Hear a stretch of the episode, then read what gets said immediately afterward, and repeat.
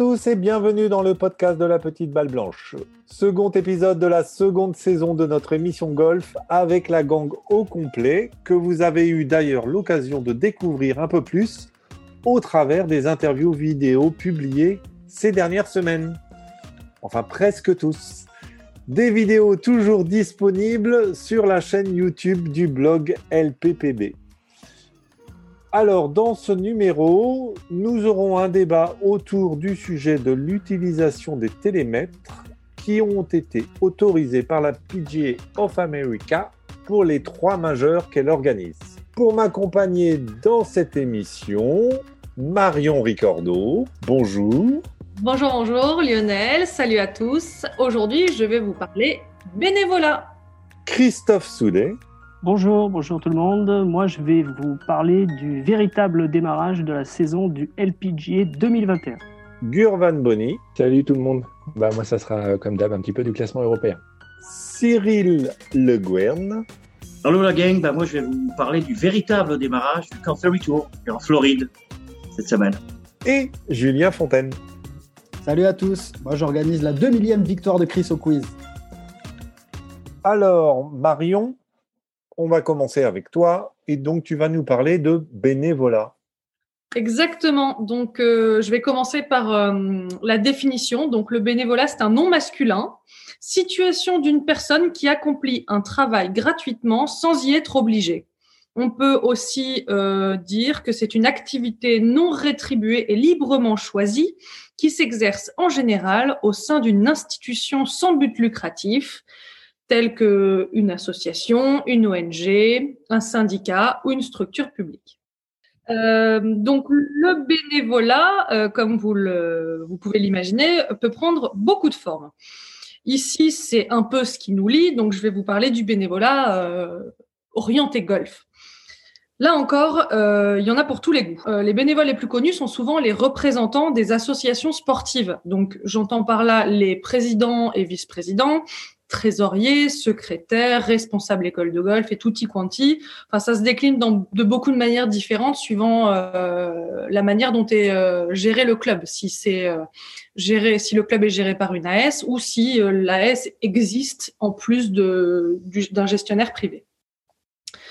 Euh, on peut trouver aussi euh, du bénévolat dans la gestion de tous les jours dans un golf, donc euh, des membres faisant le starter, euh, aidant à remettre en état le terrain après un passage de sanglier, donc euh, c'est un peu c'est un peu d'époque, ou enfin des journées à relever les pitchs sur les greens, ça c'est ça c'est toujours d'actualité du 1er janvier au 31 décembre. Euh, on a aussi les bénévoles pour les compétitions, donc ceux qui signalent euh, les balles, euh, ce qu'on appelle des spotters. Okay. Ceux qui s'occupent du recording, donc quand on vérifie sa carte de score après, après sa partie. Et on a aussi ceux qui s'occupent de la buvette, soit au départ du 10, soit au green du 18, parce qu'on va quand même pas se laisser abattre. Dans la même ligne, on a les bénévoles auprès des jeunes, donc pour les encadrer, les guider ou juste être présent euh, avec eux euh, pour leur premier pas sur le parcours ou en compétition. Donc, les bénévoles sont partout et ils sont de plus en plus reconnus. Euh, il existe d'ailleurs un, une sorte de diplôme qui s'appelle le ASBC, donc animateur sportif bénévole de club. Et si ça vous intéresse, vous pouvez vous renseigner sur le site de la Fédération française de golf, donc sur ffgolf.org ou auprès de votre club, votre association sportive. Parce qu'être bénévole, on le fait euh, pour les autres, mais aussi pour soi. C'est un sentiment très agréable d'aider les autres, de donner de son temps et d'améliorer les choses pour sa communauté de golf qu'on adore. Là, je vous ai parlé de, bénévoles euh, liés au parcours, au terrain de golf physique, mais il y a aussi euh, les autres, ceux qui ne savent jamais s'arrêter de parler golf, qui veulent partager euh, leur dernière trouvaille matérielle, leur bon plan ou euh, leurs conseils pour un éventuel pari sportif. Vous l'aurez deviné, je parle de gens comme nous, voilà, euh, la, la, petite balle blanche, des fadas, des passionnés, des amoureux de cette petite balle blanche, euh, qui sortent leurs plus belles plumes pour partager avec vous ce qu'ils ont sur le cœur et qui, euh, on l'espère, vous intéressent et vous passionnent. L'objectif, évidemment, étant de vous rendre au moins autant dingue de golf que nous le sommes, si c'est pas déjà le cas. Alors évidemment, je n'ai pas fait le tour du sujet qui est bien trop vaste pour être développé en trois minutes, mais vous comprenez le principe. Donc maintenant, la question que je vous pose, si vous n'êtes pas encore tombé dans la marmite, c'est quoi votre prochain plan bénévolat? Bonne question. Et je me permets d'ajouter pour éventuellement être commissaire lors d'un tournoi, pas nécessairement euh, des tournois, on va appeler ça professionnel, mais parfois amateur. Euh, il y a le site commissaire avec un s.ffgolf.org qui permet euh, de voir toutes les compétitions qui vont venir, qui sont gérées par la Fédé et qui permet ensuite de s'inscrire. Donc, par exemple, là, le 1er avril, nous avons le trophée Michel Carlian et trophée Pierre Massier, une épreuve d'amateur jeune. Voilà, enfin bref, il y a à peu près une cinquantaine de dates. Si, vous, si ça vous tente, n'hésitez pas. Alors, on va poursuivre avec Chris qui va nous parler de la saison sur le LPGA Tour qui démarre enfin. Oui, alors je vais vous parler du programme, euh, bien évidemment des dates les plus importantes, hein, des, des majeurs, de la Soleil, des Jeux Olympiques. Euh, on va faire un rapide point sur les top euh, joueuses. On va parler des Françaises. Quelques petites nouveautés au niveau des joueuses, je vous expliquerai ça. Et puis euh, on va parler de la Soleil Cup, évidemment. Un petit point sur la Soleil Cup. Alors, en fait, la saison, elle a déjà démarré euh, avec un premier tournoi, mais c'est le tournoi des champions. C'est comme chez les hommes, en fait. Hein, c'est, euh, c'est les joueuses qui ont gagné depuis, je crois, les trois dernières saisons. C'est pour ça que Céline avait joué ce tournoi fin janvier et elle a terminé euh, 11e ex je le rappelle. Donc là, ça commence véritablement ce jeudi. C'est le Gainbridge qui se joue à Orlando. Et l'an dernier, elle a terminé quatrième de ce tournoi sur ce même parcours. Donc ça, c'est quand même intéressant. Donc je vous donne le programme parce qu'il va y avoir beaucoup d'allers-retours entre les États-Unis, l'Asie, l'Europe. Donc ils, restent aux États-Unis jusqu'au 29 avril. Après, elles partent faire une tournée en Asie, Singapour, Thaïlande, Chine. Elles reviennent aux États-Unis donc euh, mi-mai. Elles y, restent jusque, ben, jusque pour l'Évian, là où elles démarrent une, une tournée européenne. Alors, c'est un peu bizarre parce que c'est une tournée européenne. Il y a trois tournois. Il y a l'Évian, il y a l'Écosse, il y a le British Open. Mais tout à coup, dans cette tournée, euh, ben, les meilleures joueuses vont partir euh, pour les, Jeux Olympiques. Alors, c'est les deux meilleures joueuses de chaque pays exactement. Hein. Donc, les Jeux Olympiques, c'est du 4 au 7 août pour les joueuses. Et elles vont jouer après les hommes, hein, alors qu'au Brésil, c'était l'inverse, c'était les joueuses qui avaient joué en premier. Donc après, elles retournent aux États-Unis, elles y restent jusqu'au 10 octobre. Entre-temps, il y a la Solheim Cup entre le, euh, le, du 4 au 6 septembre. Et là, le 10 octobre, elles repartent pour une deuxième tournée en Asie. Alors, il faut savoir que c'est ce qui, se faisait les autres années. Il y avait toujours deux tournées en Asie. Hein, c'est comme ça. Il y a de très nombreuses joueuses asiatiques et donc sponsors. Donc là, elles partent pour la Chine, la Corée du Sud, le Taïwan, Taïwan, pardon, le Japon. Elles reviennent aux États-Unis pour les deux derniers tournois et puis pour le tournoi euh, final, l'équivalent de la FedEx Cup, ça s'appelle le CME et ça se joue à Naples, en Floride, euh, fin novembre. Alors les cinq tournois donc majeur. L'ANA Inspiration début avril, l'US Open et le PGA au mois de juin, l'Evian du 22 au 25 juillet, nous y serons en plus. On est content. Et le British Open donc du 14 au 22 août. Alors, euh, nos deux Françaises, donc Céline, sur la liste d'entrée, elle était 28e. Perrine, elle était première euh, grâce euh, à la liste 2019 du Semitra Tour, donc elle est 97e. Il n'y a pas beaucoup de changements parce que, comme chez les hommes, ça a été figé sur 2019. Les joueuses de la seconde division américaine qui ont terminé dans les euh, quatre premières en 2020, elles ont quand même une catégorie. Mais alors, euh, je vous explique pas la catégorie. Euh, je crois que c'est la 23e catégorie. La première est 367e. Donc, bien évidemment, je pense qu'elles vont avoir quelques invites, elles vont peut-être pouvoir jouer quelques tournois, mais elles vont se concentrer, euh, sur le Symetra pour, euh, euh, avoir un droit de jeu complet pour de 2000, 2022. Euh, Alban Valenzuela, elle est 156. Donc là, elle est dans le champ donc du tournoi qui commence jeudi. Il euh, y a Karine Hichet, il y a encore Céline Herbin qui, ont une catégorie, mais qui sont vraiment très loin. Et on ne sait pas si Karine si elle arrête, si elle continue. C'est pas encore officiel. Elle en a parlé, mais elle l'a pas, elle l'a pas confirmé. la japonaise qui sourit toujours, Shibuno. Elle est pas, elle sera pas membre du LPG cette année. Elle, sera sur les, les, les, majeurs, je pense, mais elle, a, elle, est, elle est pas membre. Non. par contre, les deux joueuses qui ont gagné l'an dernier, souvenez-vous, Popov, le British Open, et Alim Kim, l'US Open, ça y est, elles ont une catégorie toutes les deux. Elles sont 95 et 96. Elles vont jouer, euh, elles peuvent jouer tous les tournois. Ben, j'ai envie de terminer voilà par le par la Solem Cup. Donc la Solem Cup, je vous rappelle les dates, c'est du 4 au 6 septembre aux États-Unis dans l'Ohio. Alors euh, pour l'instant, grosso modo, les meilleures joueuses européennes vont de la 15e place jusqu'à la 97e place. Alors que a les Américaines, bah, c'est comme chez les hommes, hein, déjà dans les 15, premiers, 15 premières mondiales, euh, elles ont quatre joueuses. En fait, hein. voilà, il n'y a, pas de grosse différence. Euh, alors, je sais que Gugu va me demander, mais est-ce que les points Solem Cup, euh, est-ce que ça a commencé? Ben, Je ne sais pas. la capitaine américaine, c'est Pat Hurst. Et la capitaine de la Solem Cup européenne, c'est toujours l'écossaise Mathieu. C'est ça. Bien joué. Est-ce qu'il vous faut une autre info? Ah oui, alors le tournoi donc de jeudi, il y aura sept quand même, des euh, sept joueuses sur les dix premières mondiales.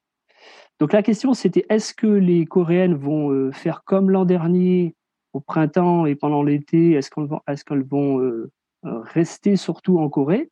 Bah, a priori, non, parce qu'il y a la numéro 1 mondiale, Jin Ko, il y a Si Young Kim qui avait gagné le PGA euh, l'an dernier. Il y a pratiquement tout le monde. Il n'y a pas une bipark, mais elle, on le sait, hein, elle va, elle vient, elle choisit un peu ses, tournois. Et il n'y a pas Min Ji Lee, il n'y a pas Yoo Jo Kim qui, tient le, qui détient toujours le record à Evian. Mais sinon, voilà, c'est un champ joueur quand même très costaud. Ça, ça commence dès jeudi. Est-ce qu'il vous faut une autre info, messieurs? Non, merci Chris. Et puis on, ajoutera qu'il y a Annika Sorenstam dans le champ. Ouais, elle joue parce que euh, elle a le droit à une catégorie, c'est une catégorie un peu spéciale. Euh, c'est les joueuses qui ont gagné un tournoi encore ces 20 dernières années. Donc du coup, il y a Meunier Le Bouc dans cette catégorie, mais elle est vraiment très loin. Donc c'est comme ça que Laura Davis et Annika Sorenstam jouent euh, ce tournoi. Bon, et Annika Sorenstam, elle joue parce que c'est son parcours en fait, puisqu'elle habite, elle habite juste à côté. Moi, je veux faire une petite intervention par rapport à la, participation d'Annika sur Instagram au tournoi. Euh, alors, en soi, euh, bon, pourquoi pas, hein, euh, elle, elle, a sa place, etc. Je trouve ça juste un petit peu dommage parce que je vois, je comprends pas trop pourquoi elle y va et c'est surtout, elle a été joueuse à temps plein et elle sait ce que représente une place euh, dans un tournoi du LPGA, surtout en début de saison. Ça peut, avec les re-rankings, ça peut, euh, ça peut changer beaucoup de choses pour euh, pour une joueuse qui serait au bord de rentrer ou pas. Et en tant que en tant que joueuse, enfin, j'essaie de me mettre à la place des, des joueuses actives, celles qui, celles pour qui c'est leur métier actuel de jouer au golf toutes les semaines. Je trouve ça pas forcément très juste qu'elle aille prendre la place d'une autre. Voilà, mais au même titre que euh, une Nathalie euh, Gulbis qui a des invites de temps en temps euh, pour venir se montrer, je je suis pas je suis pas vraiment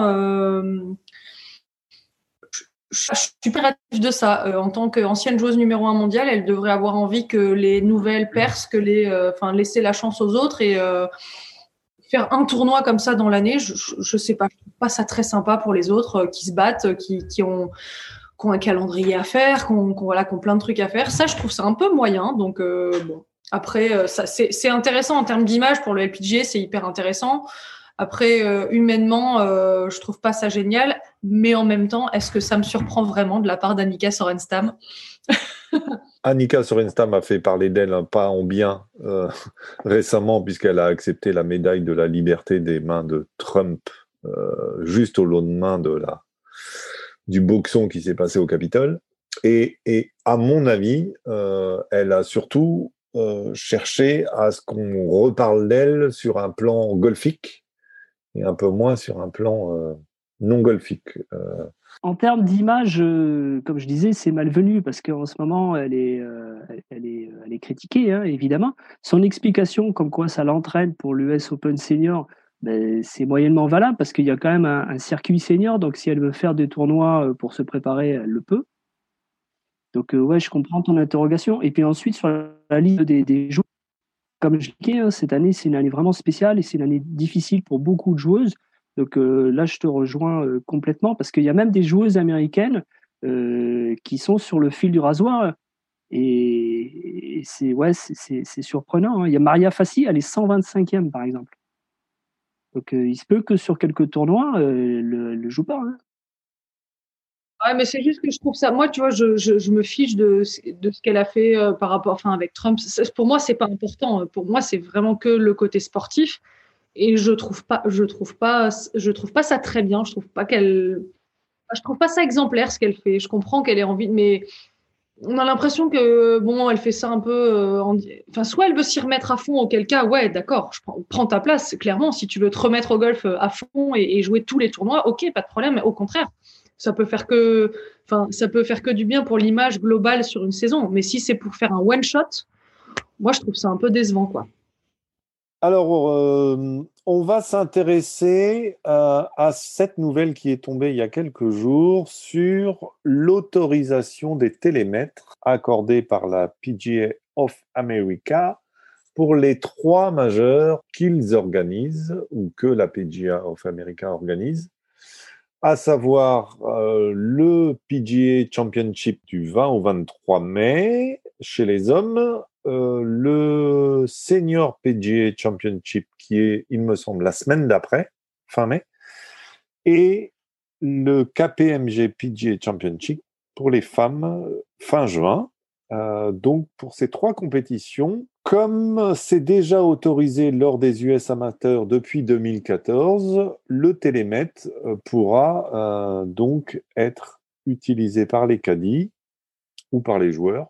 Alors, sachant que la règle 4.3a indique que les appareils ne peuvent indiquer que la distance et la direction, pour le cas où il y en ait un qui veuille viser le trou d'à côté. En général, c'est plutôt, c'est relativement tout droit au niveau de la direction, mais bon, c'est pour Bryson, il faut qu'il sache où il coupe au-dessus des arbres, je pense. Mais aucune info ne doit être autorisée sur les dénivelés, les vitesses de vent ou encore les clubs à jouer. Alors, sachant que les GPS et télémètres sont autorisés lors des parties de reconnaissance déjà depuis quelques années, et moi j'avais cette première question avant de rentrer dans le vif du sujet à notre consultante préférée. Est-ce que toi tu utilisais euh, des télémètres avec, euh, avec Inigo en partie de reconnaissance? Et ouais, parce que bon, il y a le, carnet. euh, oui, c'est très bien, ça donne toutes les infos, c'est hyper précis. Tu vois les profondeurs, tu vois exactement quelle distance tu dois franchir. Mais bon, parfois en reco, tu vas aller un peu plus vite juste pour un t-shot. Donc tu reprends, tu reprends rapidement avec le Bushnell plutôt que de sortir le carnet, de retrouver sur la bonne page. Tu sors le, le laser, pardon, le télémètre. Tu, vises ton bunker, tu sais que tu à passer. euh, bon, c'est plus c'est plus euh, c'est plus facile. Parfois, ça t'économise. euh, moi, ce, que je vois, c'est plus. je voyais ça m'économisait la marche jusqu'au point, etc. Donc, je visais à la reco. Après, c'est vrai que quand tu es en tournoi, ça doit être beaucoup plus précis parce que tu dois voir là où tu tombes, etc. Mais à la reco, c'est évident que ça te fait gagner un temps fou.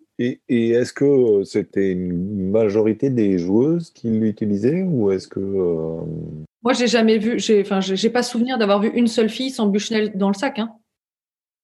Tout le monde là, hein, ou si c'est pas forcément la joueuse, c'est le cadet qui revérifie des distances parce que euh, parfois le carnet, bon, il a vraiment vraiment beaucoup d'infos, mais parfois il y a d'autres infos que, qui sont pas notées que toi tu as envie d'avoir ou des choses comme ça, bah tu les rajoutes et tu es obligé d'avoir le Bushnell pour les recos, c'est indispensable.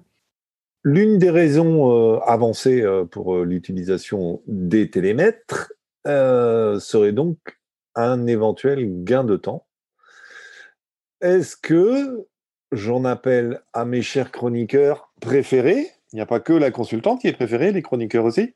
Pour ou contre les télémètres pour les pros? Est-ce que déjà, tiens, petit tour d'horizon, est-ce que vous en utilisez un à titre personnel déjà? Télémètre ou, ou montre GPS Évidemment, pour mon cas, et euh, je peux même te dire que j'ai systématiquement une pile de rechange dans mes affaires.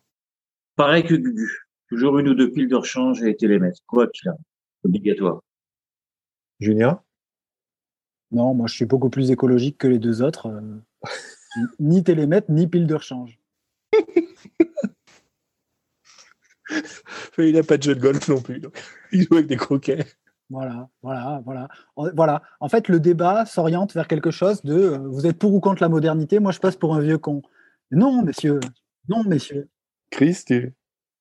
Euh, oui, de, pas depuis très très longtemps en fait, depuis 2013-2014. Et moi, j'ai pas de pile parce que j'ai un télémètre solaire. Oui, monsieur. Par contre, Ouais, et ça marche, et ça marche très bien. ouais. Et, et par contre, moi, j'ai une question pour, pour Marion euh, qui me semble importante. Euh, est-ce qu'il- que tu as eu l'impression, enfin, est-ce qu'il t'est arrivé de, de, de regretter quand tu jouais euh, de pas en avoir un en fait? Est-ce que, tu penses que il il vous est arrivé de, je sais, je sais que vous travaillez ensemble, mais est-ce qu'il vous est arrivé de regretter de ne pas en avoir un, de vous dire tiens, on aurait pu être plus précis euh, éviter de s'engueuler, quoi, par exemple. Non, mais sans aller jusque-là, mais, mais c'est quand même une question super importante. Oui, bah t'as qu'à dire que je pose des questions pas importantes. euh. Mais si Mais si Mais t'as as eu l'idée du débat. Ta question, elle est juste. Et, euh, et oui, euh, moi, j'ai regretté de l'avoir et je suis favorable, pour, pour, le, pour le thème, hein, je suis favorable. De toute façon, on l'a bien compris à la première question. Mais euh, oui, parce qu'en fait, ça évite aussi les erreurs. Parce que, rien, on est sur le parcours, on est la tête dedans, on a les. Quand tu es en tournoi, tu as des pastilles peintes sur le sol. En fait, nous, on ne se sert pas forcément des, des distances qui sont marquées. On a des. Les personnes qui préparent les carnets de parcours euh, viennent peindre des petites pastilles de couleur sur le sol en plein milieu des fairways tous les 20-30 euh, yards en général. Ouais, nous, on a ça sur 50 mètres, les amateurs, généralement. Mais nous, c'est parce que ça a été refait, ça a été repeint euh, à, la, à la veille de, de, du tournoi, enfin le dimanche ou le samedi précédent le tournoi. Donc c'est vraiment frais frais et c'est, on sait que la distance est bonne au mètre près. Euh, donc euh, on, on, on, se, on se fie à ces pastilles-là. Parfois c'est des sprinklers, mais en général c'est quand même, euh, c'est quand même euh, les pastilles. Et euh, su suivant, enfin, ce, ça dépend. C'est vrai que ça dépend le circuit où on joue. En, aux États-Unis, c'est plutôt les bouches d'arrosage. En Europe, c'était plutôt les, les pastilles. Et euh, et les pastilles, en Europe, en l'occurrence, ben, parfois, tu te trompes. Donc, tu as la pastille blanche, tu l'as confondue avec la pastille jaune et tu as un écart de 25 mètres. 25 mètres. Donc, tu as, tapé le coup parfait, tu as raté le green de 25 mètres. Quoi. Euh, et typiquement, bah oui, quand tu as le Bushnell, ça n'arrive pas parce que tu prends le drapeau et tu sais que tu te trompes pas. Moi, je suis pour et contre et pour. Euh, pour euh, parce que je pense que pour parce que je pense que ça peut peut-être aider à, à, améliorer la vitesse de jeu. Contre parce qu'en fait, j'y crois pas. Contre parce que je pense que ça va aider les joueurs qui se dispersent complètement. C'est-à-dire que là où, en gros, l'avantage était d'avoir des informations qui étaient inscrites sur le fairway, évidemment, quand tu es à 50 mètres du fairway, par exemple pour Bryson, euh, c'était un peu plus compliqué d'avoir un, métrage précis, sauf qu'il avait fait durant sa partie de reconnaissance. Et je suis pour parce que je pense que ça va rendre les greens vachement plus jolis parce que maintenant il va falloir que tous les architectes qui mettent plein derrière à chaque fois des petits buissons et choses comme ça pour que les mecs ils aient du mal à trouver précisément le drapeau et puis que genre ils se plantent à 15 mètres parce qu'ils chopent le, petit buisson qui est derrière comme nous on fait en fait. Bah, ouais, moi, moi, je suis vraiment pour parce que bon, déjà, faut pas oublier que ça, ça va s'appliquer uniquement pour trois tournois hein, pour commencer. Donc, je pense que le US PGA fait ça bien. Et puis après ça, ils vont peut-être décider de, de, de l'agrandir à tous les tournois sur le tour, si, si c'est concluant. Mais euh, euh, moi, je suis pour. Et effectivement, euh, dans, dans, la mesure où si ça peut faire accélérer le jeu, euh, là, je suis 100% pour. C'est vraiment le but, quoi, faire accélérer le jeu. Euh, Julien, toi qui, toi qui ne t'en sers pas à titre personnel. Bah, je reviens sur, juste sur ce que dit Cyril, là, sur l'accélération potentielle du jeu. Euh, je crois que Julien Xantopoulos en a parlé dans une dernière diffusion là, sur Canal. Et, euh, en vrai, je ne peux pas croire, à aucun moment, je peux croire que le gars qui prend sa distance au télémètre, il ne va pas passer exactement le même temps sur son carnet de parcours pour. Enfin, je, redis, je redis ce qu'a dit Julien, pratiquement mot pour mot, mais, mais en fait, c'est un ajout de temps pour moi, carrément. C'est je le vois vraiment comme ça. C'est-à-dire que le gars va prendre la distance, il va dire OK, il y a ça, on sait qu'on se situe à peu près par là sur le carnet, et maintenant on étudie, le carnet pour voir le dénivelé, pour voir euh, machin, enfin tout ce qu'ils peuvent faire tout le temps pour, euh, pour, pour jouer leur prochain coup. Donc ça, c'est le premier point pour lequel je suis contre. Le deuxième, c'est qu'ils en font déjà quatre par, par tournoi des erreurs. En plus, on va potentiellement leur en enlever une ou, une ou deux de plus sur la longueur. Donc deuxième point négatif. Troisième point négatif, si Jordan Spieth commence à se mettre à utiliser le truc, il pourra plus râler sur son cadier et ça va nous enlever des conversations absolument hilarantes entre lui et Greller. Euh, voilà, je vois que des points négatifs et puis euh, puis je, je, me base que sur ce qui est du temps et, et le temps vraiment, pour le coup, c'est là j'y crois, mais pas du tout. Je vois pas comment les mecs peuvent se dire, ok, 115, 115 au drapeau, ça monte un peu, allez vas-y je joue.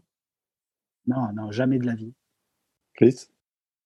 Ah, moi, je rejoins euh, Cyril en fait, hein, parce que moi, j'ai quand même euh, très mal vécu ces 20 dernières années où le, le, ils n'arrêtent pas d'ajouter du, du, temps à leur réflexion, à leur routine, etc. Ça, ça, ça, se dégrade et même dernièrement, notamment avec De Chambaud, ça s'est encore dégradé. Quoi. Donc il y a eu beaucoup de paroles, il y a des études, il y a des commissions, et puis finalement il n'y a rien qui se passe. Donc là il y a une tentative. On va voir ce que ça va donner, puisque c'est effectivement, comme le disait Cyril, c'est que sur trois tournois. Après, je n'ai jamais été pro, mais on, voit surtout beaucoup de, joueurs et de caddies qui commencent pas à, faire leur routine, à regarder leur, carnet euh, au moment où il faut, ou qui, peuvent hésiter, qui peuvent avoir des doutes aussi, ou chercher, etc. Donc euh, ils arrivent, le télémètre, ça y est, en 5 secondes, c'est fait quand même. Donc là, euh, je... oui, il y a, peut-être quelques... Ouais, je sais pas, je... ce que vient de dire Julien, j'ai quand même quelques doutes c'est un essai, on, va voir le, le, résultat. Et puis, quand même, c'est quelque chose d'un peu plus moderne que ce qu'ils ont aujourd'hui. Et euh, on regarde des tournois, il y a des radars, nous, on a la distance, on a plein d'outils aujourd'hui. Et puis, euh, comme le, tu le rappelais dans l'introduction, les amateurs euh, peuvent l'utiliser sur des tournois maintenant, ils l'utilisent pour leur partie d'entraînement. Et puis, tout à coup, il y a ce règlement typiquement golf euh, complètement sclérosés, ils n'ont pas le droit de l'utiliser euh, pendant, un tournoi officiel. Donc c'est quand même un premier essai, euh, laissons-les essayer, puis enfin un peu plus de modernité, ça fait jamais de mal dans le golf quand même. Sauf que maintenant, les télémètres et appareils de mesure ont été aussi interdits chez les jeunes cette année pour les compétitions amateurs jeunes pour, par la Fédération française de golf. Non, non, non, je pense pas que ce soit pour arrière. Je pense que c'est un, un, autre débat parce que pour les jeunes, c'est quand même bien que les jeunes apprennent un peu à se débrouiller en utilisant leurs pieds, en utilisant leurs yeux. C'est pas idiot parce que si on la met dans la technologie directe et qu'ils apprennent jamais à faire travailler leur œil, euh, enfin. moi, je vois, ce que je suis devenu, je suis incapable de. Enfin, je, je, je, vais, je vais mesurer avec mes pieds, mais je suis incapable de deviner à l'œil la distance que j'ai. Et je trouve ça malheureux, en ayant été pro pendant autant d'années, d'avoir du mal à le faire. Donc, obliger les jeunes à le faire en compétition, à les obliger à marcher, à mesurer par rapport au piquet de 135, au dalle de 100, enfin, je, je trouve que c'est bien parce que le golf, ça s'apprend. Enfin, nous, on a appris le golf en étant un peu plus méthodique. S'ils ont le télémètre, en plus, ils vont un peu bâcler leur truc. Ils vont se précipiter. Ils vont donc les jeunes, c'est un autre débat. Honnêtement, pour les jeunes, c'est un autre débat. Mais pour les adultes, moi, je rejoins, je rejoins Cyril et Chris. Le coup de télémètre, ça prend trois secondes. Ils sortent, ils, appuient sur le petit bouton, ils, le, ils rangent le, télémètre dans, la pochette. Après, ils regardent le drapeau où il est placé sur le green parce que les drapeaux sont préalablement, euh, le caddie a préalablement placé le petit point du drapeau sur son carnet de parcours euh, sur le green. Il dit tiens, moi j'ai cet axe-là, j'ai 5 euh, mètres entre l'entrée du green et le drapeau. je sais que je peux la faire tomber à tel endroit, à tel endroit, bam, bam, bam, et il recalcule comme ça je vois pas comment on peut perdre du temps avec le, avec le télémètre. Après, après, il y a une question, c'est que aujourd'hui, il y a ceux qui perdent du temps et qui en perdent déjà avec euh, les outils qu'ils ont à leur disposition, et il y en a qui en perdent pas. Donc euh, maintenant, ceux, moi, je suis plutôt de l'avis de Julien. C'est ceux qui en perdent vont continuer d'en perdre, et ceux qui jouent rapidement euh, joueront peut-être un poil plus rapidement. Après, moi j'ai quand même une question, c'est le, le golf est quand même le seul sport où euh, le joueur est accompagné par quelqu'un en permanence qui va le conseiller, etc. Ça n'existe pas dans d'autres sports. Euh, est-ce que est-ce qu'on n'enlève pas quelque chose au, caddie en fait quelque part? C'est, ça fait partie aussi de, son de son métier euh, de d'arriver à mesurer les distances d'être celui qui, qui donne les bons conseils et tout ça est-ce que est-ce que la un pas de plus vers la technologie c'est pas un pas de moins vers le vers le caddie quoi non, et la, et la, mesure, la mesure des distances, le cadet, c'est c'est 5% de son job. Hein. Le, job du cadet, c'est bien plus complexe mesurer les distances. En plus, parfois, le cadet, enfin, le joueur, il va même pas écouter le cadet sur les distances. Hein. Parfois, les joueurs, ça dépend, ça dépend vraiment de la relation que tu as avec ton cadet, mais as des joueurs qui gardent la distance et le cadet qui donne tout. Tu as des joueurs qui prennent et qui font confirmer auprès du cadet. Tu as des joueurs qui prennent et qui ne demandent pas au cadet. Enfin, c'est, tous les joueurs ont des relations très différentes euh, avec leur cadet et la distance, c'est qu'une infime partie de leur job. Hein. Ils vont, euh, ils vont les conseiller, ils vont les rassurer, ils sont peut-être là juste pour les distraire.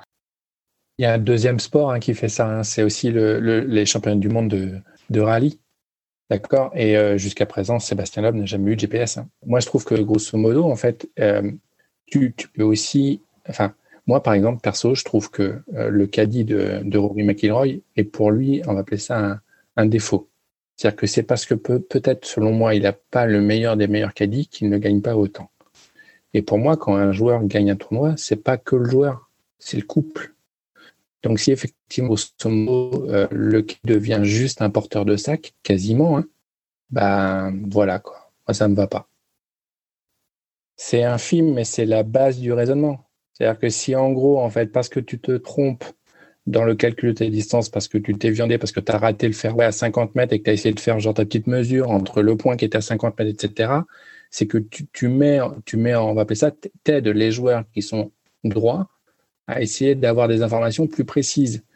Je suis pas d'accord avec toi parce que quand tu regardes la plupart du temps, quand les mecs sont vraiment égarés, soit ils peuvent pas jouer le green, auquel cas la question se pose même pas, ils se recentrent. Quand ils peuvent jouer le green, allez, dans 90% du temps, quand ils tapent le coup correctement, hein, quand le contact est bon, la balle elle finit au drapeau, il n'y a jamais de problème de distance. Parce que finalement, ils arrivent à calculer parfaitement leur danse. Allez, à 2-3 mètres. La, seule chose qui va se passer, c'est que là, tu vas réellement leur faire gagner 25 secondes. Parce qu'ils vont pas euh, mesurer avec euh, les angles, etc. Là, tu vas, ce sera un réel gain de temps parce que d'habitude, par rapport à des coups, quand tu, quand tu dis, hein, parfois c'est vrai que les mecs, ils s'envolent complètement, ils sont à 50 mètres, ils sont sur le trou d'à côté, mais ils se trompent pas sur les distances qu'ils ont à jouer. Rarement, très très rarement. En fait, en gros, là, on va vraiment gagner du temps parce qu'ils ne faisaient pas d'erreur. Mais est-ce que ça n'enlève pas une part du charme enfin du golf, euh, est-ce que ça n'enlève pas le fait de euh, parce que je comprends bien ton côté, ben, moi je me trompe pas. J'ai alors a est-ce que ça n'enlève pas une part du charme? C'est une première question. Et la deuxième question c'est qui est-ce qui va mesurer, le caddie ou le joueur? Bah, peu importe, mais si tu veux, moi, ça n'enlève pas de part de charme parce que moi, je trouve que mon jeu de golf donne déjà suffisamment de choses intéressantes en termes de résultats.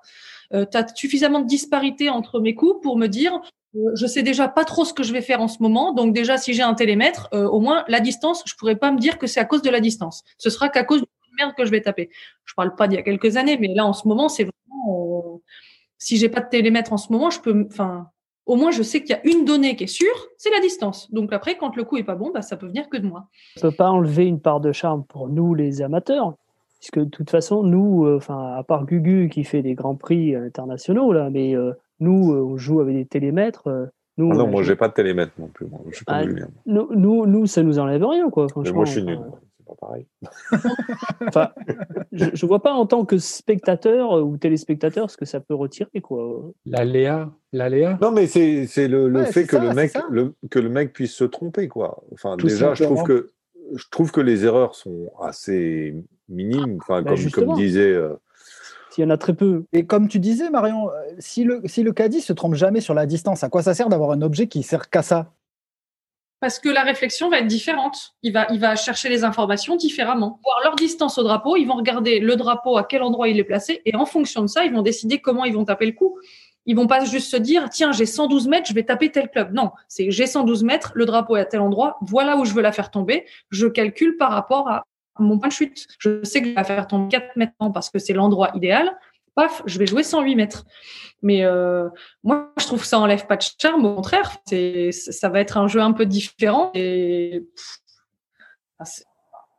et, du coup, et du coup, tu, tu, j'ai pas entendu si tu avais répondu. C'est plutôt le joueur ou le cadet qui va mesurer? La relation avec ton cadet, comme je disais tout à l'heure, parfois c'est que le cadet, parfois c'est que le joueur, parfois c'est les deux. Bon, bah, réponse, euh, réponse dans, dans trois mois euh, avec le, le, PGA Championship à Kaiwa Island. Euh, donc, on, va voir comment, comment les joueurs l'utilisent et si ça améliore la, vitesse, du jeu. Donc, on va rester chez les professionnels et on va s'intéresser à l'European Tour avec Gurman. Ça faisait longtemps en fait que je vous avais pas parlé du Tour européen et en particulier d'actualité des Français. Donc, bah, il y a deux semaines maintenant, pour ceux qui n'étaient pas là, se terminait le tournoi en Arabie Saoudite où Victor Pérez n'est pas passé très loin d'une excellente performance en finissant quatrième à trois, coups du numéro un mondial, Gigi. Passé par la frustration euh, causée de ce dernier tour, je vous propose un petit peu de se projeter à nouveau, Dans ce contexte pour le moins incertain et alors que l'annulation des tournois au Qatar et au Kenya a été un moment évoqué, c'est finalement à nouveau au Kenya qu'on rajoute un tournoi. Donc pour ceux qui n'ont pas bien compris, au début, on parlait d'annuler les deux prochains tournois au Kenya et au Qatar. Et finalement, on va avoir un tournoi au Kenya et deux au Qatar. Et non, c'est l'inverse. un tournoi au Qatar et deux au Kenya. Donc en fait, euh, avec l'ajout de ce tournoi, on devrait atteindre finalement 32 tournois réellement dits tours européens, c'est-à-dire hors WGC, JO et, majeur. Et c'est plutôt une très bonne nouvelle parce que pour les joueurs, qu'ils soient français ou pas d'ailleurs, euh, qui jouaient sur le tour européen grâce à leur top 15 en fin de saison 2019 du Challenge Tour, ils n'ont pas joué depuis le premier tournoi à Dubaï, c'est-à-dire en l'occurrence début décembre. Autant vous dire que trois mois de pause dans un contexte pour le moins incertain, c'est du jamais vu, de jamais vu. Évidemment, pour ceux qui ont pu participer au Desert Swing, comme on dit si bien, la saison est bien lancée parce qu'avec un gros Rolex et deux gros tournois donnant plein de paquets de points mondiaux, le début de saison est toujours crucial pour ceux qui visent la participation dans les majeurs et WGC. Et clairement, avec un majeur, en l'occurrence le Masters, et deux WGC prévus dans le prochain mois et demi, la saison pour les grosses stars mondiales sera lancée elle aussi si on met Victor Pérez parmi les grosses stars mondiales, ce que je fais, pour les autres Français, l'espoir d'une participation au WGC Match Play reste faible parce que ils seront qualifiés les 64 meilleurs joueurs mondiaux au 15 mars qui souhaitent y participer, ce qui veut dire qu'en général, ça amène jusqu'au 70e à 75e joueur mondial. Et pour les Français, ça veut dire qu'il ne reste plus qu'un seul tournoi, au Kenya en l'occurrence. Donc, il va falloir performer de chez performer. Par contre, si on prend l'autre majeur qui va avoir lieu un petit peu plus tard, le PGA Championship, qui est planifié lui le troisième week-end de mai, lui, c'est vraiment un vrai objectif pour les Français. Parce que au lendemain, de l'Open de France, qui a été rajouté il y a peu, le top 100 mondial aura le privilège de se qualifier pour jouer l'Ocean Course à Kaiwa Island. Et Victor Pérez y sera, quoi qu'il arrive, mais espérons-le, il ne sera pas le seul représentant tricolore. Ouais, je m'arrête là. Je suis en train de parler de ce qui se passera dans trois mois, alors que décrire le futur en une semaine est déjà un pronostic risqué. Merci, Gugu. D'ailleurs, quel, quel, quel, Français on, pourrait. Euh, parce que le classement mondial, tu es à peu près capable de le, le projeter euh, tel qu'il est, euh, enfin, tel qu'il sera, on va dire. Rosner, c'est sûr, devrait y rentrer puisqu'il y est déjà et devrait, on va appeler ça probablement améliorer en gros son classement mondial euh, s'il venait à confirmer par quelques perfs. Le problème, c'est que lui ne va pas pouvoir rentrer dans les gros champs des gros tournois, alors que ses principaux concurrents vont pouvoir le faire. Je pense que pour Romain Langasque, c'est pas très loin non plus. Euh, pour l'instant, la problématique, c'est plus pour Mike Lorenzo Vera parce que comme il a peu joué, il, il dégrade très très vite en ce moment. Et en fait, ce qu'il faudrait, c'est qu'il puisse suffisamment jouer pour atteindre les 40 tournois et là, de mémoire, il doit être à 34 tournois. Mike, en fait, en gros, euh, son ratio pour l'instant n'est pas bon, mais disons que les six prochains tournois auxquels ils participeront, auxquels ils participera, pardon, seront, on va appeler ça, offerts dans le quota. Donc, en gros, il pourrait jouer six tournois de plus, son, on s'en fiche. Ça sera que des points bonus et pas des points en moins. Mmh. Bon, alors après les Français de l'European Tour, on va s'intéresser aux Français outre-Atlantique. Alors sur le PGA Tour, on n'en a pas encore, mais on en a sur le Corn Ferry Tour, monsieur Cyril. Et oui, alors euh, c'était donc la, reprise de la méga saison euh, du Corn Ferry Tour avec euh, le, le Coms Coast Classic en Floride ce jeudi. Et côté français, donc Lionel, effectivement, Cyril Bougnol est toujours absent, mais Paul Barjon est actuellement T44 hein, du tournoi avec 74 ce dimanche en dernière ronde, ce qui le place avec un score cumulé donc de moins 3 euh, aux environs, c'est ça, de 45e place pour euh, les Hauts-Calédoniens. Mais toutefois, il devrait rester à la dixième place au classement par points. Euh, je vous rappelle que Barjon a signé 5 top 5 déjà cette saison sur le Country Tour, dont trois places de second et une place de troisième. Alors, il y aura bien évidemment la distribution des 50 cartes. Hein, à la fin de saison avec 25 euh, cartes pendant les ce qu'ils appellent euh, the, 25, les 25, et puis euh, lors des, des, des, finals, des 25, c'est l'équivalent des, des playoffs, mais sur le Country Tour. Donc, il y aura trois épreuves qui se joueront de août, début août à début septembre avec le Albertson Open, le Nationwide Championship et la dernière épreuve, le Country Tour Championship. Donc c'est pas mal ça pour le Country Tour. Et je voulais aussi vous faire une, petite parenthèse avec le, le, Fantasy PTA de la petite balle blanche, puisque le, le, week-end prochain, euh, la gang, euh, il n'y aura pas de brève, il n'y aura pas de classement euh, parce que je pars dans le fond du bois.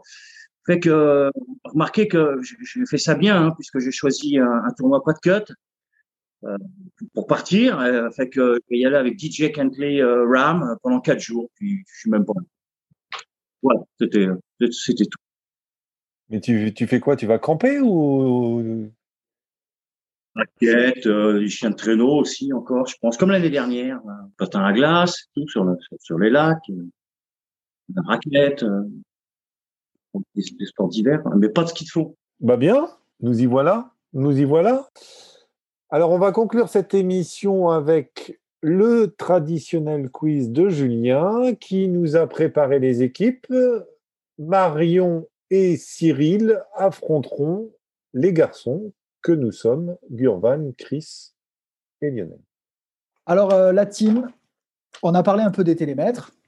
Donc, la première partie du quiz, ce sera un petit peu l'évolution des règles au travers des âges. Je vais vous demander successivement d'abord à l'équipe de deux de répondre en premier à la question. L'équipe qui arrive en suivant, donc vous les garçons, vous devez me dire plus ou moins. Ils vont me donner une année, vous devrez me dire si c'est plus récent ou plus ancien. Marion Cyril, première question. En quelle année a été édictée l'interdiction du caddie de se tenir dans la ligne du putt pendant le coup de son joueur? Oui, mais toi tu parles pendant le coup ou pendant même ne serait-ce que l'installation? Non, non, l'installation, il a le droit tant qu'il a la balle marquée. Mais euh, pendant le coup. Moi, je vous parle pendant le coup. La règle de point B, c'est 2019, Marion. C'est le nouveau règle, c'est le, le nouveau règlement, non? Oui, mais justement, je veux savoir s'il parle pendant que le joueur frappe la balle. Oui, pendant que le joueur frappe la balle. Mais ça, ils n'ont jamais le droit de jamais. Des années qu'ils ont plus le droit. Ça, ça date pas de 2019. Ça, ça date de bien avant ça. On vous demande une date la règle a changé, c'est que là, on ne peut même plus aligner le joueur. Mais là, il demande depuis quand il ne peut plus rester devant la ligne quand il frappe. Donc, c'est bien plus, c'est bien plus ancien. Ouais, merde. J'ai cru entendre 2013. Non, c'est plus vieux que ça, hein, forcément. Ah ouais. Non, moi, je suis pro depuis, j'étais pro en 2010 et c'était déjà comme ça. Donc, il faut qu'on dise une année difficile, comme ça, ils vont être emmerdés pour dire moins ou plus. Parce que si on dit 1980, ils vont dire pas plus. Qu'est-ce que t'en penses, Marion? 2000 Ouais, un truc comme ça. Ouais, 2000. 2000. Vous dites 2000. Les garçons, vous dites plus ou moins? C'est-à-dire, est-ce que c'est plus récent ou est-ce que c'est plus ancien? 2000. 2000 franchement, réfléchissez pas 15 ans. C'est plus ancien. Moi, je, dirais moins. Enfin, euh, plus ancien, quoi. Je dirais 1967. Euh, ouais, moi, je pense que c'est plus ah, on a dit que c'est plus ancien. Plus ancien, quoi. plus ancien? Hmm. Bon, ben, d'entrée, bonne réponse, année 2000. Non. Ouais, ouais, pile.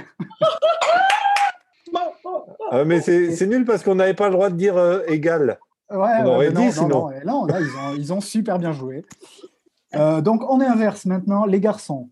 Euh, en quelle année a été euh, édictée cette interdiction qui interdit les anchored putters, les, les putters euh, avec euh, alors, Âge. euh, an- ancrés, hein, mais avec ancrage Quelle année ça?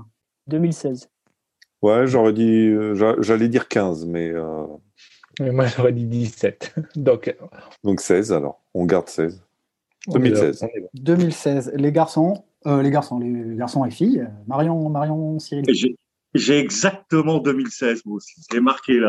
Exactement 2016. Je suis à peu près sûr que c'est 2016. Vous n'avez pas le droit de dire égal. Voilà. Ah, on n'a pas le droit. On n'a pas le droit. S'ils ont la bonne réponse, ils ont la bonne réponse. Ben, qu'est-ce que t'en penses, Marion? Ouais, 2017, non, non, non, c'est bien avant. Euh, au pire 2015, mais je, je suis sûr que c'est des... On va dire que c'est antérieur comme ça. Bon, on Ouais. sait jamais. Comme on n'a Ouais. pas, le- on n'a pas le droit de.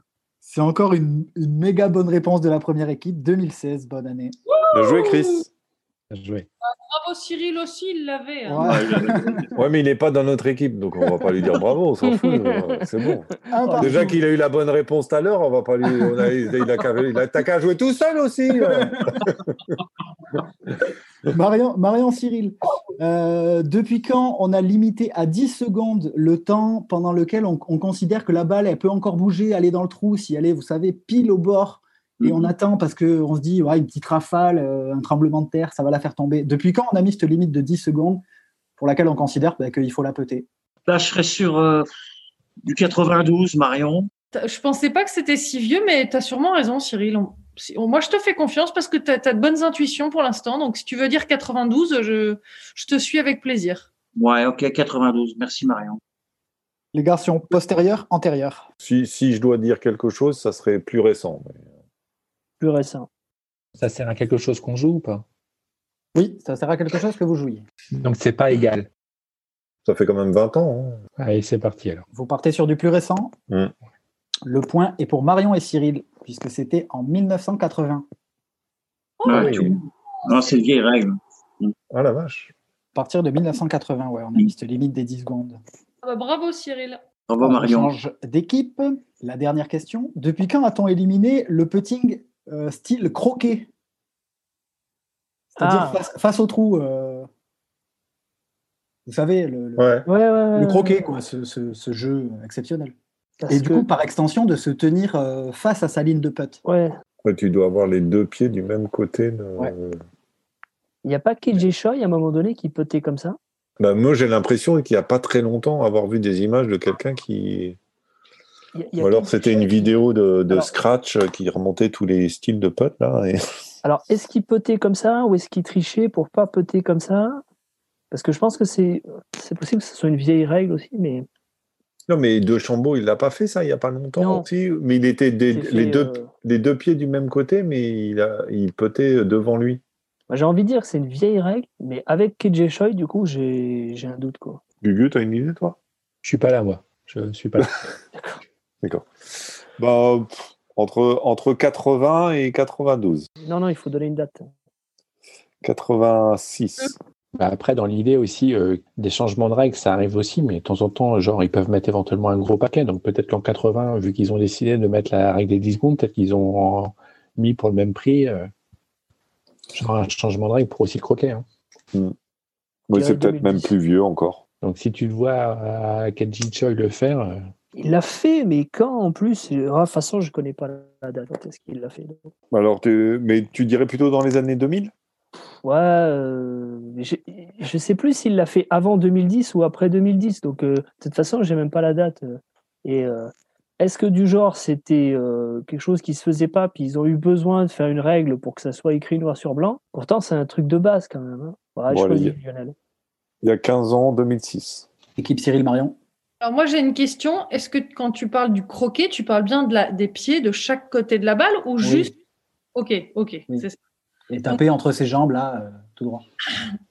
Pour moi, euh, Cyril, c'est bien plus vieux. Ouais, moi aussi. Ouais, ouais, ouais, parce que, ouais. Ça date au-delà, de, enfin 70 ou un truc comme ça. Mais euh, on a juste à dire plus vieux que ce 2006, quoi. T'es d'accord Cyril Oui, tout à fait, Marion. Ouais, ouais. Vous avez raison, et Marion, t'étais pas loin. C'était 1968. Et euh, par contre, c'est autorisé de peter euh, croquette style quand tu es en dehors du green. Ah bon? Ouais, apparemment. Moi, je savais que c'était encore autorisé d'être, euh, entre guillemets, face à la balle, mais les deux pieds du même côté. Si jamais il y a des petites astuces dans, la, dans le règlement, euh, les auditeurs pourront nous le dire. Mais je crois que j'ai lu ça sur le site de l'USGA, donc ça m'a l'air plutôt sérieux comme institution. C'est la... Ah non, c'est pas celle-là qui valide les télémètres. Non, non, c'est d'autres. D'accord. Allez, petite épreuve rapide. Euh, c'est une épreuve de rapidité, donc là on lance un nom, euh, le premier qui vient. J'ai déjà scoré 59 sur le PGA Tour. Jim Furyk. À la Win. Euh, ouais, je prends la deuxième parce que Jim Furyk c'était plutôt un 58, non? Il a fait 59 aussi. Ah, il a fait 59 aussi. Bon, bah, du coup, ouais, bah, c'était bon. Point pour vous. Annika Sorenstam, il avait le droit de dire aussi. J'ai déjà scoré 59 sur le LPGA. Annika Sorenstam. Ouais, c'est bon. tu veux répondre aux questions avant les questions Ah, mais on s'est dit, on essaye de rattraper notre retard. Et petite question d'actualité, j'ai déjà gagné plusieurs fois le Genesis avant 2000. Phil Collins Phil Collins, un point bonus directement. Booba? Non, Booba, c'est après les années 2000. Tiger? Non, Tiger ne l'a jamais gagné d'ailleurs. Ah, Avant 2000, ouais. Vijay Singh. Jordan Spieth? Non, non. Euh. S'il vous plaît, non, Mickelson? non. Couples Euh, Couples, c'est bon, Chris. Couples l'a gagné Couples deux fois, je crois. Non, après, il y avait des mecs pas trop connus. Il y avait Ben Hogan. Il y avait Ar- Arnold Palmer. Vous auriez pu lâcher un Watson en pensant à Booba, c'était l'autre. Voilà, et puis après, il y avait Mangrum qui, était, qui est le premier, je crois, à l'avoir gagné plusieurs fois. 4-3 pour, le, pour euh, Marion et Cyril. Et un, un tout petit qui suis-je? Pour terminer, évidemment. Je suis né le 26 juin 1972. Je commence à l'âge de 3 ans en suivant les encouragements de mon père. Après mon service militaire, ma carrière décolle en 1992. Mon premier succès intervient en 97 et il est celui qui me fait connaître du grand public. Un Américain? Il n'a pas dit. Il a pas dit. Bon, ça, a priori, c'est qu'il est à 49 ans. Ouais, a priori. Oui, qu'il a gagné en 97. 25 À ans. 25 ans. Mon premier grand succès et intervient effectivement en 97. Ah, c'est son premier grand succès, donc ça veut pas dire qu'il Ouais. est.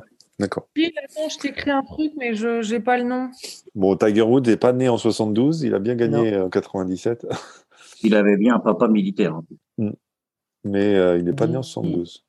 Mais là, c'est euh, le, le- le gars en question a fait un service. militaire. Ah, Et la main est à qui, là? La main est à celui qui veut la prendre. On peut répondre, alors? Ouais. Vas-y. Ouais, t'as le droit à une réponse. Pourquoi ça serait pas Choi? Ouais, j'y ai pensé. Quand... Le service militaire, ça m'a fait Ah ouais. penser à, à un, Un Coréen. Bah vas-y, Kaji Choi. En plus, en plus, il me semble qu'il va, bah, il va bientôt être, euh, senior être, tour. euh, être senior. Ouais. Non, ce n'est pas Choi. Pas- Bon. Je continue? Ça m'aurait Allez. bien arrangé. Rubrique People. People. J'ai un sérieux accident de la route à bord de ma Ferrari 348 en 2001. Voiture qui prend feu. Je prétexte euh, un endormissement au volant. Fin des années 2000, j'entretiens une liaison avec une chanteuse française pendant trois ans, puis en 2013, je m'affiche aux yeux de tous au bras de Stéphanie Fournier, une top modèle canadienne. pas- Marion. Mais c'est quoi son nom, bordel? Moi, sérieux, mais ça me dit rien de tout ça. Stéphanie Fournier mais, mais ça, ça fait un Moi, je connais Stéphanie de Monaco, mais Stéphanie Fournier, je l'ai pas bien connu. Monsieur Ducruet. Et je l'ai. Alors, Georges Clooney, il joue pas au golf. hein. Non, je t'ai marqué, euh, je t'ai marqué euh, Tong Chai, mais il est plus vieux que ça encore. Continue. Hmm. On continue. Vas-y. Donc, ces femmes que j'ai côtoyées, je les ai probablement séduites grâce à mon instrument vocal caractéristique. Après une carrière que je poursuis, j'ai également une activité télévisuelle sur une chaîne du PAF, du paysage audiovisuel français, où je- on m'aperçoit notamment aux côtés de la chanteuse Jennifer. Mais c'est pas un golfeur, ça, ça? Je, je sens que ça va se régler à Etretat, cette histoire. C'est Sans qu'il va y avoir des compteurs. c'est pas, pas, c'est pas, c'est pas quelqu'un de The Voice là parce qu'il arrêtait pas de nous parler de The Voice. Ouais, ouais, là, et ça y est. euh, C'est pas, c'est pas un golfeur parce que son premier succès. euh, Il y en a un, il nous sort un parcours, l'autre, il nous sort. euh, ouais, Attends, non, euh, du coup, euh, C'est à qui? C'est aux garçons c'est à nous. C'est à nous. Si vous n'avez pas de réponse, la meilleure passe à Marion et Cyril. Oh, j'ai Je suis désolé, mais je suis perdu là. C'est On pas- cherche un golfeur ou on cherche Non, quoi non, mais il a, il a, en fait, il a jamais parlé de golf. Il a dit que l'un de ses premiers, c'est nous qui est- on est parti sur du golf, mais il a dit l'un Ah. de ses premiers grands succès, c'est 97. Après The Voice, en gros, ça peut être Nikos Saliagas. Ah non, c'est la Starac. Ah non, mais ça peut être Nikos. Ben, vas-y. Bah, bah, Nikos Saliagas. Non, c'est pas Nico Aliagas. Je refuse de répondre à des questions dans lesquelles euh, on, on- on parle de Jennifer. ouais. ah, c'est. Marion. Il est né en 72 Ouais. Il me reste une petite phrase sinon, si vous voulez la dernière, avant de proposer. Donc, voisine. Marion, tu dis Garou? Euh, Oui. Grâce à des tubes tels que Sous le vent ou bien Belle, je suis le choix numéro un de l'auteur de ce quiz dans ces soirées bière et karaoké. Je suis Garou. Quel rapport avec le golf? Que- Aucun. Voilà. Et donc, on se retrouve dans trois semaines pour un numéro spécial Star Academy. Ouais, c'est ça. ouais. on, on fait Starak et Love the Story, s'il te plaît Ou- Et Merci Julien pour, euh, pour ce quiz euh, culturel sans golfeur. Merci à tous de votre participation. Euh, je vous retrouverai donc avec plaisir et on se retrouvera tous ensemble avec plaisir d'ici trois semaines. Très bonne soirée et très bonne journée. À bientôt. Ciao tout le monde. Bye bye. On se retrouvera. Trois semaines. Euh, On se retrouvera. Merci à toutes et tous de votre écoute. Je tenais à créditer la musique utilisée dans ce podcast. Le titre Anita Latina du groupe Le Gang. Vous pourrez retrouver toutes les informations concernant la musique et les prochains épisodes sur notre adresse lepodcastgolf.petiteballeblanche.com. À très bientôt.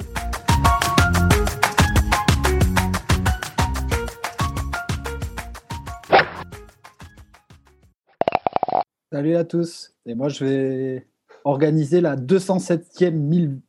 Non, vas-y, refais-le.